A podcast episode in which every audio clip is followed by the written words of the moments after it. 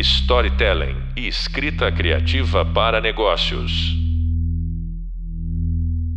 Oi, pessoal! Estamos aqui para mais um podcast da matéria Marcas Narrativas de Posicionamento. Quem vos fala é Irene Knot e tenho aqui comigo uma profissional maravilhosa que admiro muito, a Jurema Aguiar. Ela atualmente é diretora de marketing e inovação na Ipera, mas já trabalhou em outras grandes empresas como a Avon. Durante algum tempo, teve sua consultoria de marketing, a Fermento de Marcas. E quando eu conheci, era presidente da Castrol no Brasil. Bem-vinda, Jurema. Tudo bem? Tudo ótimo, Irene. Obrigada mais uma vez. Muito bom estar aqui com vocês. Eu aqui tenho que agradecer, Ju. O assunto que a gente vai conversar é a relação entre posicionamento de marcas e produtos, né? Que a gente chama normalmente a marca mãe e a submarca, né?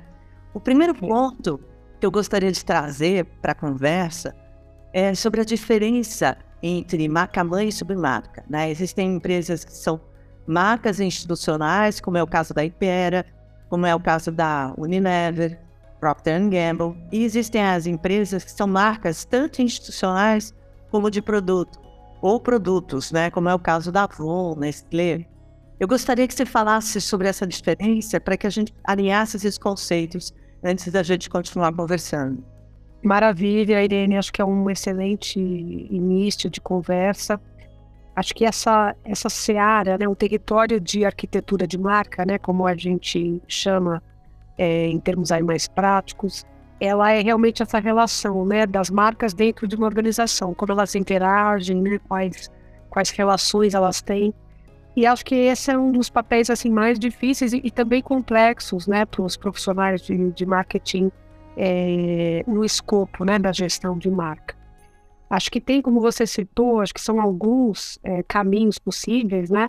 Você citou o exemplo, é, por exemplo, de uma House of Brands, como você colocou, é, Unilever, é, Procter, a própria Ipera Pharma, né, onde eu atuo atualmente, nós podemos considerar uma casa de marcas, porque em Consumer Health, que é onde nós atuamos hoje, nós temos, por exemplo, Benedripe, Ingove, Poclair, Tamarine, Maracujina, todas são marcas independentes, né, com um posicionamento muito claro, é, porém sobre esse grande guarda-chuva que é a marca institucional, que é a Ipera Pharma, né? É, mas ao, ao, mesmo tempo você tem outros modelos possíveis de construção de marca que você mesmo citou, que é, por exemplo, quando você tem as, as submarcas, né? Que isso também é, é bastante comum. E aí a gente pode citar aqui meu case diário aqui, o próprio exemplo de, de Engrove, que criou né, as suas extensões de linhas. Então, existiu o Engrove comprimido, nós lançamos em 2019 o Engove Arte, que é uma bebida de recuperação, e agora, recentemente, lançamos a nossa bebida energética, que é o Engove Up. É, então, esse caso, por exemplo, são, são casos dentro da arquitetura de marca, que é o modelo que nós chamamos de é, subbrands, né, submarcas. Agora também tem né, esse modelo mais híbrido, que é interessante também, que é de endosso, como por exemplo o caso da Neoquímica. Eu também trabalhei na divisão da Neoquímica, e lá nós tínhamos marcas como é, Duralgina, Stamin, e essas marcas eram marcas que tinham o endosso do laboratório Neoquímica. Então é um outro modelo, acho que a gente está falando aqui de, de três modelos diferentes, mas que é, sem dúvida nenhuma, assim, acho que o, o, o fundamento né, do, do, trabalho do profissional de marketing de entender qual é o melhor caminho para criar, é, para construir a sua marca, né? Uma vez que todos esses modelos têm, não tem errado e nem certo, né? Mas tem é, prós e cons que precisam ser considerados, né? Alguns são mais custosos em termos de investimento, outros são mais é, arriscados quando você coloca é, marcas, submarcas de diferentes serviços sobre uma mesma marca guarda-chuva. Então são modelos diferentes e acho que é uma, uma, é muito interessante você trazer esse ponto para os seus alunos, porque é um dia a dia que é complexo de você realmente é, entender e, e, pensar nos próximos movimentos. Né? Melhor lançar uma submarca, melhor lançar uma marca completamente independente, mas isso requer normalmente mais investimento, mais tempo, né?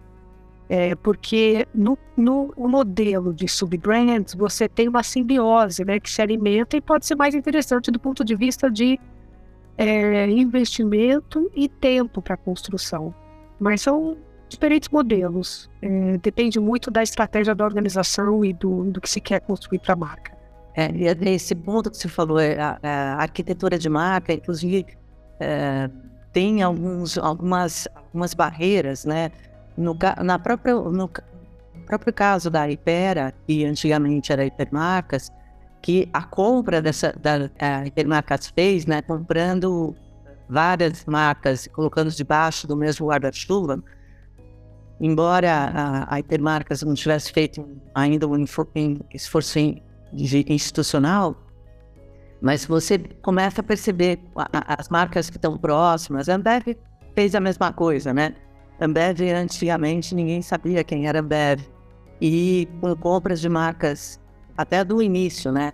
A fusão entre Brahma e Antártica. Então, o território de cada uma, onde, o que significa cada uma, né?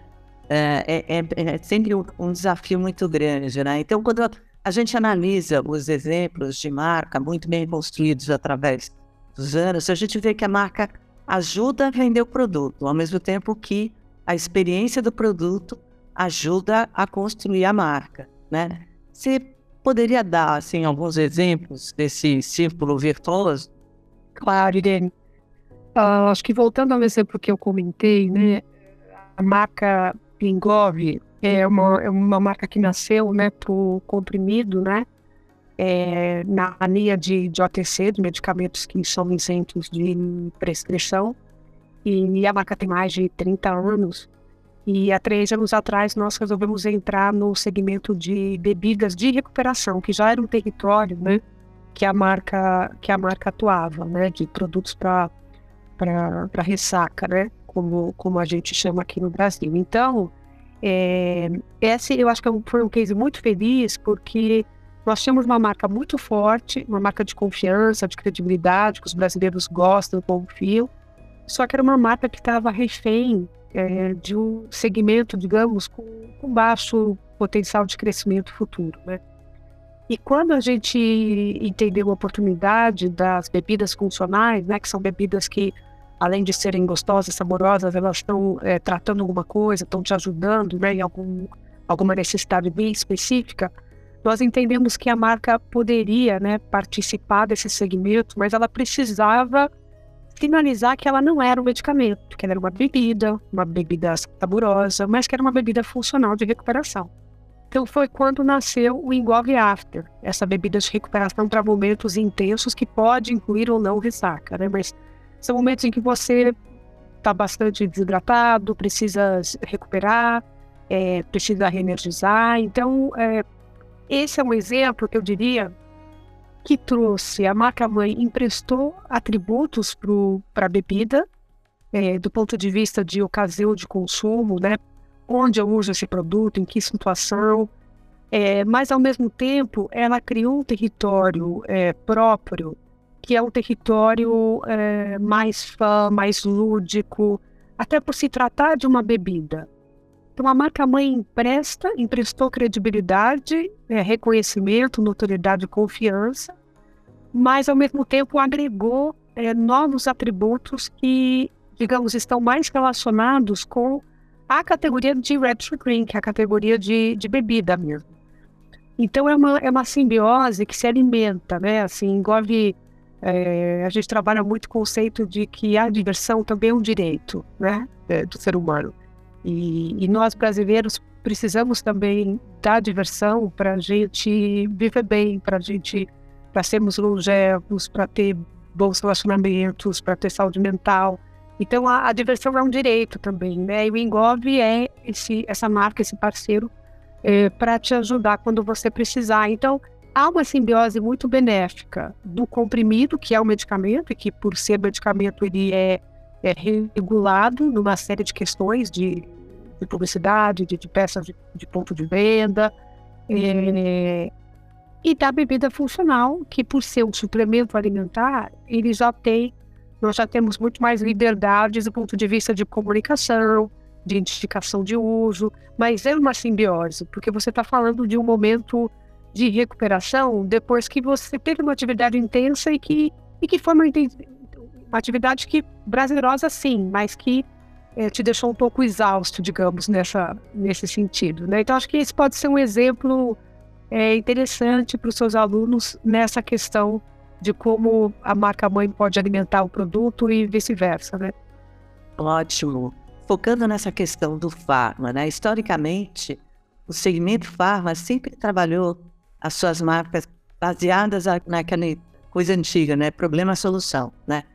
Por conhecer a importância do branding de um bom posicionamento, você começou a definir o posicionamento das marcas com que trabalhou lá, desde a época de hipermarcas, algumas delas até bem tradicionais, né? E a partir do posicionamento, desenvolveu name, embalagem, comunicação e todos os pontos de contato dessas marcas. Eu gostaria que você falasse um pouco dessa experiência. É, na unidade de negócio neoquímica, Irene, acho que o case que vale a pena compartilhar aqui com os alunos é o case de Duralgina. Eu acho que com Duralgina nós começamos a desafiar um pouquinho o que era a comunicação da indústria farmacêutica. Primeiro, é por entender que uma marca é uma marca, tem todo o seu significado, eh, as suas questões emocionais, independente de qual seja o segmento dela, né? Então, justamente como você colocou, não é porque é um medicamento que você precisa só se ater a um benefícios funcionais do teu produto. E com Duraldina nós fizemos justamente isso. Duraldina é um medicamento para dor de cabeça, é um medicamento que tem o aval da Neoquímica. E, em 2018 nós descobrimos, através de algumas pesquisas, que é, existia um público jovem que era mais consumidor de Duralgina é, do que de outros é, concorrentes do mercado. Porque era um produto, é um produto né, muito eficaz, um produto mais acessível, do que, do que as marcas líderes. E naquele momento a gente entendeu o contexto também, porque acho que é, é sobre isso, né? Ou seja, é mais do que só a questão funcional, mas é, é a estratégia cultural. Ou seja, nós soubemos naquele momento entender o contexto do Brasil e entender que faltavam marcas que empoderavam os jovens, que, que olhavam os jovens com um olhar mais empático, é, um olhar mais até generoso, eu lembro que na época se falava muito da geração neném e a gente falava não existe geração neném. Existe geração tem, tem, tem sonhos, tem potencial, é, tem vontade, tem determinação. Então, é, com o Algina, a gente criou esse case de entender que a marca poderia falar com os jovens, ela poderia ser um instrumento, ajudar os jovens é, no, seu, no seu contexto, no seu desenvolvimento. E, e justamente nós lançamos, é, relançamos a marca e, e, esse novo conceito, ele na verdade permeou todo o desenvolvimento. Nós mudamos as embalagens, as embalagens ficaram mais modernas, com, com um look and feel mais jovem, mais divertido, porque Duraldina sempre teve esse, esse humor né, intrínseco na marca. É, então, esse eu diria assim, logo que eu ingressei na Impera Pharma, quando ela já era só 100% farmacêutica, em 2018, nós percebemos essa oportunidade de trabalhar as marcas com um posicionamento realmente mais cultural, com propósito. E, eu lembro que foi, foi um divisor de águas quando a gente lançou é, uma campanha que era com a, uma MC, uma mestre de cerimônia que chamava Dora, e, e agora a Groove cantou a música, fez o clipe. Foi muito, foi uma estratégia muito interessante, teve um super engajamento. Tanto é que Doralgina, desde então, não, não para de crescer. É, e hoje, assim, até para dar uma dimensão de como isso se tornou, assim, a, o core da marca, hoje a marca faz trabalhos sociais de empoderamento para o jovem. Então, ela trabalha com algumas ONGs, com algumas associações que chama Educadora. É, a Dora é o, era o personagem, né? Dora que melhora, é o tagline da marca. E, e tudo isso virou quase que um, um mini ecossistema da marca. Olhar para o jovem entender que o jovem ele pode ser um agente de, de transformação né, de, de um país. Então, acho que esse foi o, foi o primeiro case aqui e foi, foi muito bem. até hoje vai, vai, vai super bem. Assim, interessante essa coisa da expansão, ou seja, da marca a partir do posicionamento também abraçar causas, né? Ou seja, ficar claro através do posicionamento o propósito da marca, mas também colocar causas que estejam alinhadas a esse propósito é uma coisa muito legal, né? Muito poderosa, né? Interessante. E uh, quando a gente fala assim em posicionamento de marca, mãe, submarca, aquela coisa assim, a gente está sempre falando entre uh, a diferença entre um manifesto de marca e um conceito de produto, né? Eu queria que você falasse sobre a importância do, do manifesto em si. Perfeito, Deren.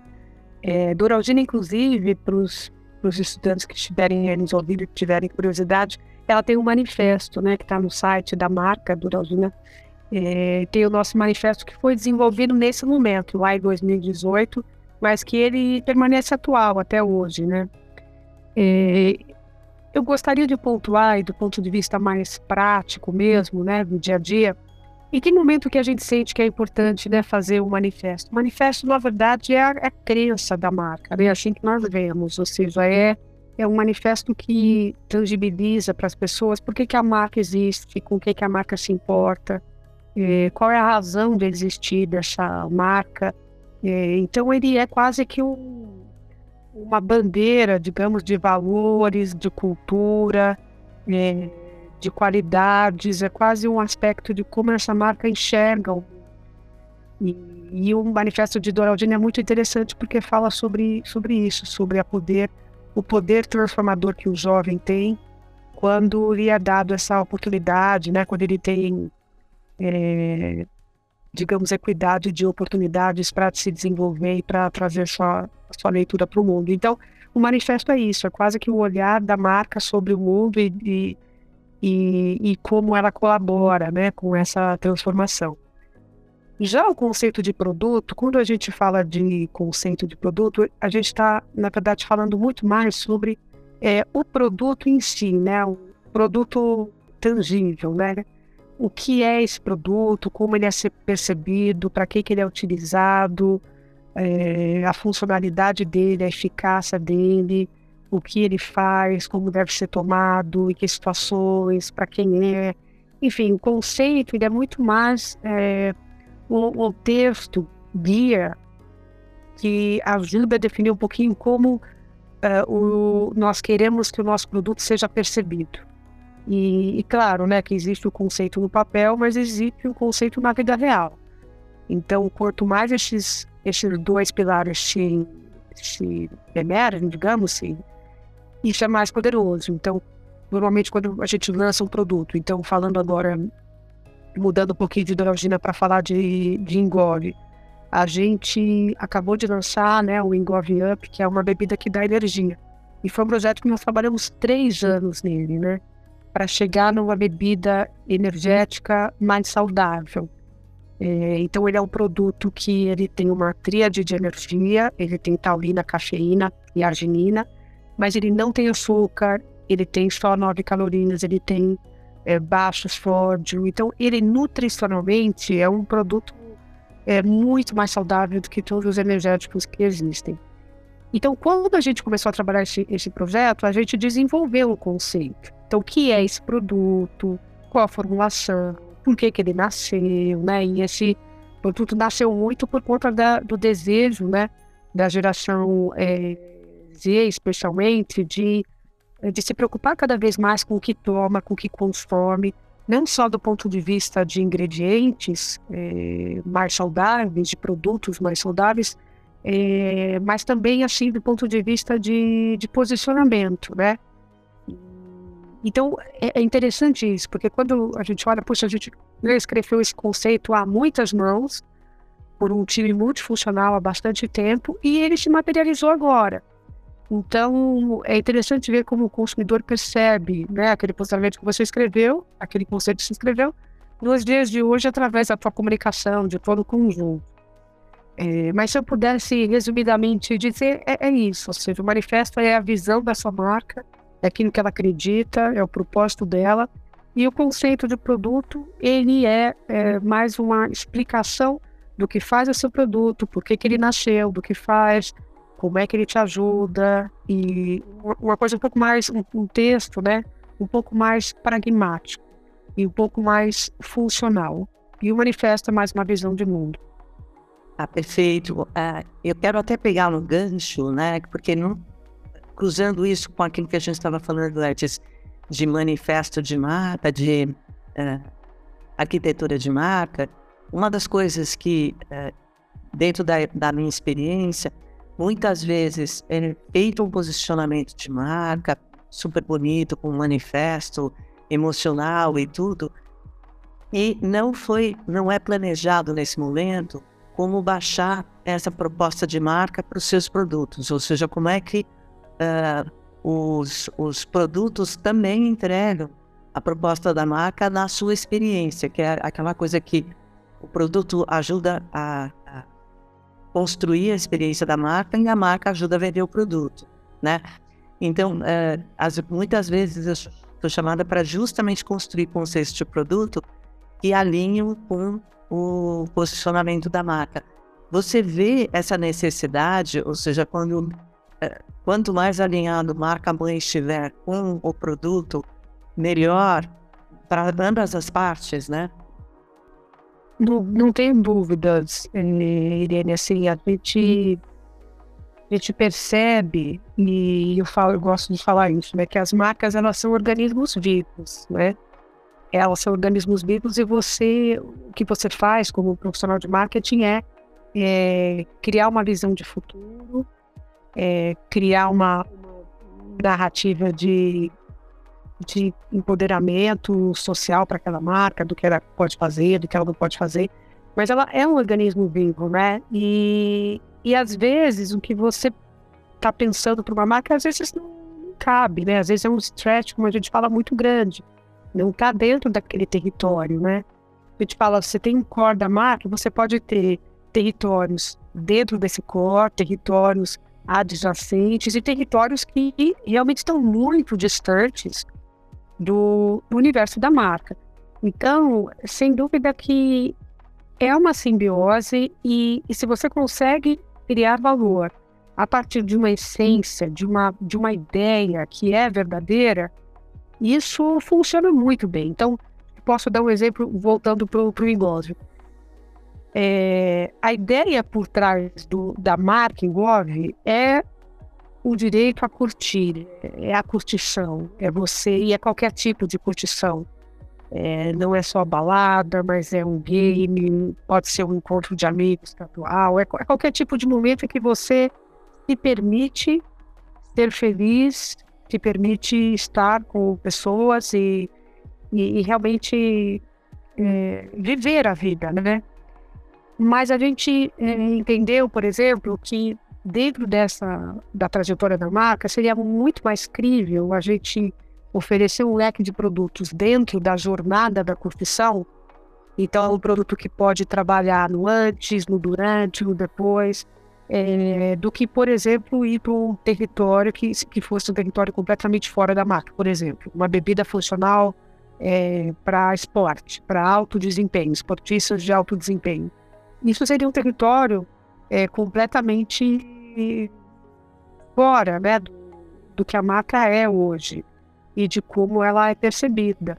Então, sem dúvida, assim, que quando a gente traz né, essa, essa, essa arquitetura de marca, que é engove, mas você tem engove comprimido, o engove after, engove up, você tem um sistema que se alimenta, né? Então, o, o after, quando a gente fala engove after, esse, essa subbrand, o after, ele alimenta a mãe, a marca mãe, é, nessa questão de, de você ter uma marca de confiança que tá ali para você depois que você viveu esses momentos intensos e que foi muito bom, mas ela tá ali para te recuperar nesse momento. Então, tem dúvida que isso tem que fazer, fazer sentido, né? A mesma coisa em Gove Up, que é uma bebida que prolonga a curtição, uma bebida para quando você está precisando de um momento up. Ou porque você está estudando e está precisando, ou porque você está trabalhando, é, e precisa dar um gás. Então, ela é, enfim, a marca materializada naquele momento onde você ainda está curtindo, você ainda está numa atividade intensa. Então, sem dúvida que esse sistema tem que corroborar para fazer sentido com a Big Idea, que é você poder se divertir. É sobre liberdade de você curtir. Então, você está totalmente certa. É um sistema que tem que se retroalimentar. Perfeito. Você, você foi responsável pela marca Pompom lá Hipermarcas antes de virar Hormotex, né? É, e antes da Hipermarcas virar Hypera também. Você foi a responsável pela arquitetura da marca, redefinição de name, embalagem e conceito de cada um dos produtos, né? Então eu gostaria que você falasse dessa experiência. Olha, esse foi um projeto muito querido. Tive uma ótima parceira me ajudando nesse projeto, você sabe. É, Pompom foi um case muito gostoso de trabalhar. A Irene teve com a gente nos, nos ajudando nesse posicionamento, porque Pompom era uma marca, é uma marca né, nacional, e concorrer no segmento com marcas multinacionais, é, com posicionamentos muito claros e, e ótimas marcas, fazendo aí um trabalho consistente de, de criação, né, de branding. E nós precisávamos achar um território que pudesse ser só o território de Pompom. E naquele momento eu lembro que nós nos inspiramos muito na figura da mãe, né? Nós chegamos a essa conclusão que as marcas todas competidoras focavam muito no bebê, só no bebê, né? E que nenhuma marca olhava para a mãe com empatia sobre, sobre essa figura materna, sobre o seu sacrifício, sobre todo o julgamento que que às vezes é, me é atribuído. E criar uma criança é muito mais do que só o, o papel da mãe, né? Mas é o papel da sociedade como um todo, né? E então eu lembro que esse projeto foi muito bonito porque a partir desse insight de que ser mãe fica melhor a cada dia, de que a mãe vai aprendendo e vai se libertando dos julgamentos, dos medos, é, a gente, isso inspirou toda a nossa construção de portfólio. Então, é, nós tínhamos a, a, marca Pompom e, e nós tínhamos produtos de diferentes especificidades, por exemplo, um produto que era para noite, um produto que durava 12 horas, é, um produto para piscina, enfim, tinham vários produtos. E, e a partir desse insight, nós é, renomeamos, a gente fez aí o, o, o renaming dos produtos da linha. Então, nós tínhamos, por exemplo, o produto de, do recém-nascido, que chamava Amor de Mãe. Tinha a nossa fralda premium, chamava Colo de Mãe. É, então, isso inspirou, né, na verdade, é, todo o sistema da marca, não só da questão das embalagens, dos nomes dos produtos, mas também a parte de comunicação, a ativação da marca. Eu lembro que naquele momento a gente, nós começamos a patrocinar seminários de mães, que eram painéis de mulheres para discutir a papel da maternidade. Então, é, eu acho que esse foi, foi um ótimo exemplo, uma ótima lembrança de um projeto é, muito claro, onde realmente é, o insight e o nosso, o nosso conceito de produto, ele se materializou através de todo uma, um portfólio novo e de toda uma, uma plataforma de comunicação nova também. Perfeito. A gente até uh, queria que você tentasse lembrar, por exemplo, para você, qual é um benchmark né, em relação a essa coisa de sinergia entre marca-mãe e submarca? Puxa, olha, difícil, né? São mais de 25 anos de, de, de estrada, né? Nessa profissão que eu acho linda, que eu amo, mas que tem se transformado a cada dia, né? É, é difícil estabelecer um, um, único benchmark, foram tantos, mas eu acho que eu sairia pela, pela tangente de falar do atual, que é, é acho que é essa, essa construção que a gente está fazendo com o Engove, é, que é um case para nós de uma marca que era uma marca só de medicamento e que hoje ela se torna cada vez mais uma marca que, que, que é e trabalha por isso, pelo direito do brasileiro se divertir também, né? Então acho que esse é uma é, tem sido para nós um exemplo muito bom, porque como a indústria farmacêutica é um pouco mais, digamos, um pouco mais conservadora, né? Foi um projeto desafiador por mostrar que a marca poderia, teria essa, essa elasticidade de também é, embarcar em bebidas funcionais, né? É, então, eu diria que o Bait hoje é o meu Bait atual. É, é o que eu estou vivendo intensamente. Eu teria justa, porque tem muitos bons, maravilhosos projetos. Não, sem dúvida, sem dúvida. E é um bench que você, digamos, é, seja fora da Ipera, que, que para você seja uma inspiração? Olha, eu acho que, apesar de ser um setor completamente diferente, que é o setor automotivo, né? Eu tive a oportunidade de trabalhar, como você citou no início da nossa conversa, na, na Castrol, né? Que é uma empresa, uma marca de lubrificantes. E, e acho que um case muito interessante também foi quando é, nós estávamos desenvolvendo o óleo para o motor que, que roda combustível híbrido, né, tanto álcool quanto a gasolina, e nós tínhamos é, tinha esse insight de que o motor que rodava álcool e gasolina ele tinha uma característica diferente de desgaste, né, de vida útil, e a partir disso surgiu a ideia de fazer um óleo lubrificante que pudesse ajudar o motor nessa nessa questão da, do híbrido, né, dos, dos combustíveis. E, e foi nesse momento que é, a gente desenvolveu então, um produto específico para isso, com um nome específico, é, que é o GTX Ecoflex, né, o Castrol Ecoflex, que na verdade era um óleo específico para essa necessidade. Então, eu acho que isso é um case interessante porque demonstra que independente do setor que o profissional de marketing atue, o profissional de comunicação, de estratégia, independente do setor, os fundamentos são muito parecidos, né?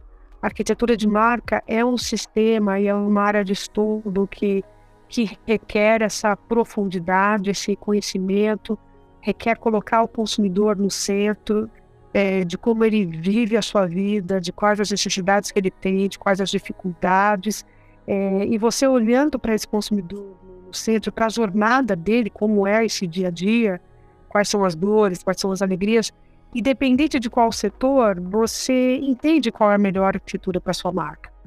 E também tendo como pano de fundo, claro, um, os investimentos que a companhia tem, a estratégia da companhia como um todo, é, porque isso, sem dúvida, vai colocar muita luz em qual a melhor, qual o melhor modelo a seguir nessa questão de, de arquitetura de marca. É, é, é, super importante o que você acabou de falar, né? Porque tem uma coisa que a gente também tem, deve usar os manifestos de, os conceitos de os manifestos de marca e os conceitos de produto como aprendizado, né? Uh, outro dia a gente estava conversando aqui sobre o quanto você colocar em pesquisa para uh, um conceito de produto, um manifesto, você sempre tem um retorno e, um, de repente, um ponto de vista que as pessoas te trazem e que não foi pensado antes. Né? Não que este, o manifesto e o conceito sejam errados, mas eles acabaram chamando a atenção para determinadas coisas e as pessoas que estavam ali envolvidas no processo não, não perceberam. Né? Então, o quanto sempre estar em contato com as pessoas, sejam elas consumidoras ou não, enriquece sempre o processo de trabalho, né? E, e se gostaria de contar ainda algum outro caso relacionado a esse assunto de arquitetura, de manifesto, conceito? Não exatamente um caso, mas acho que o que eu gostaria de, de trazer, talvez, para o público que me envolve, é, explorar um pouco esse conceito que você trouxe sobre a questão do manifesto. O manifesto de marca, ele é a resposta de uma sociedade né, em determinado momento. E, e às vezes, com o passar do tempo, você realmente precisa revisitar esse manifesto, né? E acho que isso é o que, digamos, é o que está tá acontecendo é, com as marcas de uma maneira geral, né? é, com a questão do, dos assuntos de ESG crescendo cada vez mais, a questão da sustentabilidade dos recursos naturais, tudo isso, eu acho que as marcas também estão passando por uma revisão. É, eu ouvi até uma, uma palestra do SXSW que, que falou sobre isso, que, que a primeira prioridade de todas as marcas talvez devesse salvar o planeta, porque sem isso nada mais restará. Então, acho que essa questão do manifesto, ele é temporal.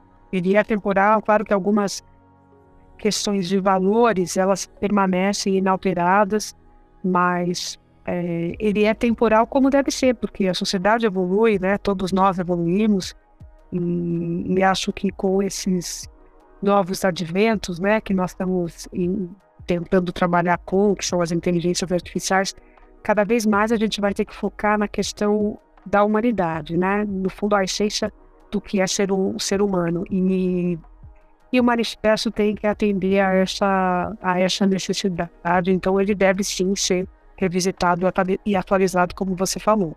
Tá, é, é super importante isso que você está trazendo, inclusive essa palestra do SXSW, depois eu até vou querer ver, porque a, a, essa questão do ESG está ganhando uma dimensão enorme e realmente isso vai acabar impactando o próprio posicionamento da marca, das marcas e como consequência, claro, os manifestos.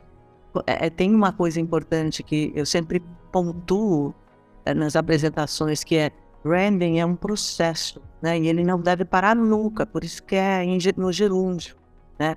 Então toda vez que entra alguma característica nova, alguma, algum elemento novo na equação, da construção de marca, a marca tem que se posicionar em relação a isso, né? E tem mais alguma coisa que a gente você gostaria de acrescentar para a gente concluir esse nosso papo?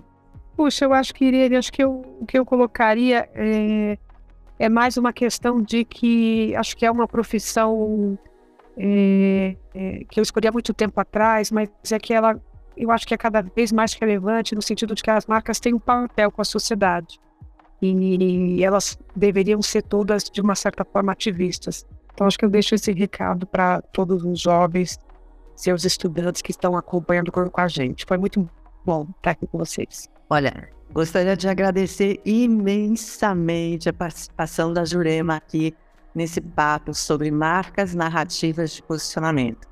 Quando falamos sobre a importância da relação entre posicionamento da marca e seus produtos. Lembre que você é encontra conteúdo sobre como escrever um conceito no e-book e também a explicação na videoaula.